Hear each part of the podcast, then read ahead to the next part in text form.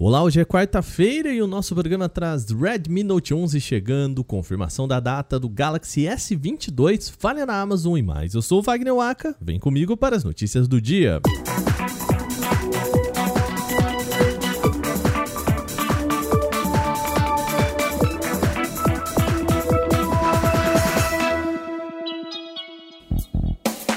Xiaomi apresentou nesta quarta-feira a nova série Redmi Note 11. A família é composta por quatro modelos: o Note 11 padrão, Note 11S, Note 11 Pro e Note 11 Pro 5G.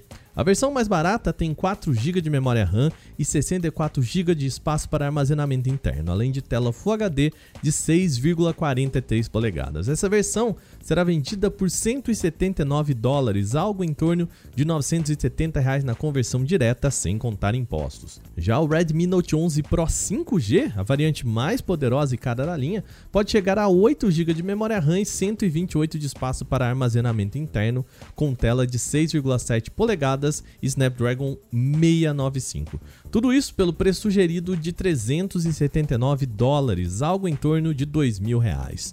Se você quiser conferir a lista completa e os preços com especificações técnicas de todos os aparelhos da linha Note 11, a reportagem está lá em canaltech.com.br.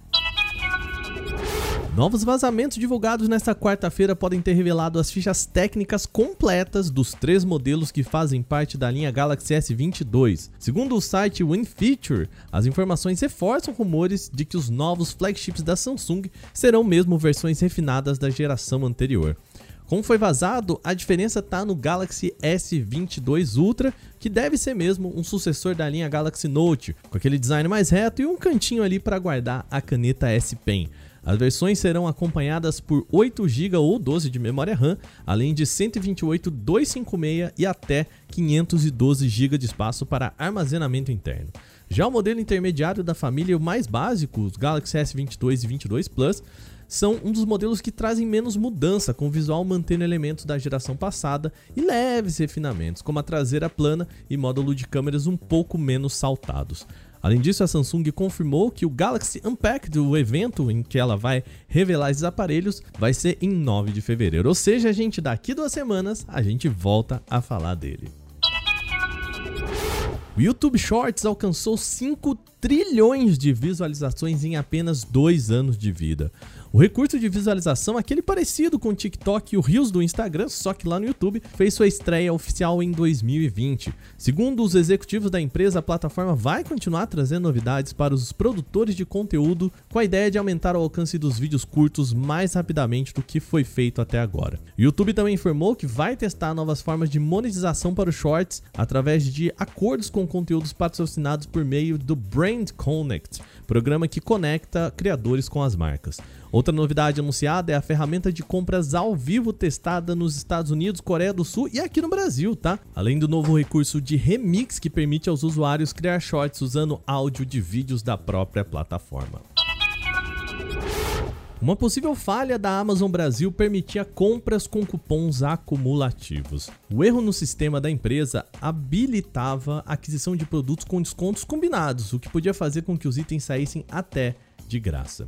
Pelo Twitter, alguns consumidores informaram que a oferta era para contas novas e os descontos eram aplicados em cascata, o que possibilitava que artigos como livros e games ficassem com preços reduzidos ou até saíssem de graça. Para aproveitar a promoção, muitas pessoas criaram contas secundárias. Agora, um temor de que os pedidos sejam cancelados e as ofertas retiradas do ar, o que poderia levar a questionamentos do Procon. A reportagem do Canaltech procurou a Amazon Brasil e, em resposta, a empresa confirmou o problema.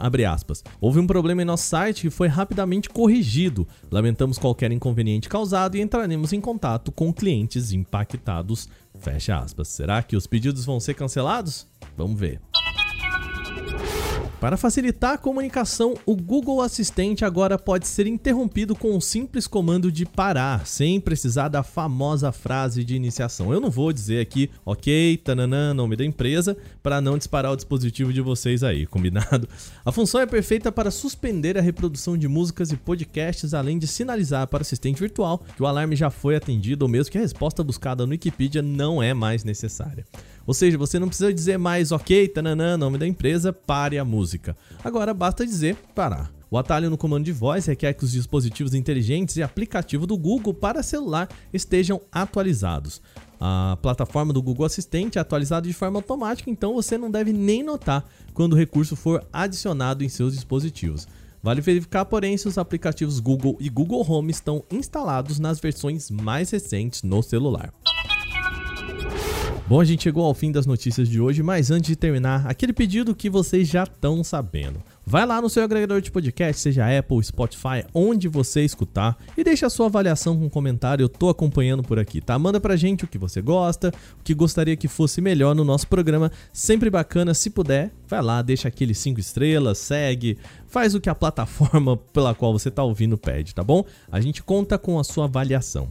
Esse episódio foi apresentado, roteirizado e editado por mim, Wagner Waka, com a coordenação de Patrícia Gnipper. O programa também contou com reportagens de Victor Carvalho, Renan da Silvadores, Munich Sir, Roseli Andrion e Igor Almenara. A revisão de áudio é da Mari Capetinga.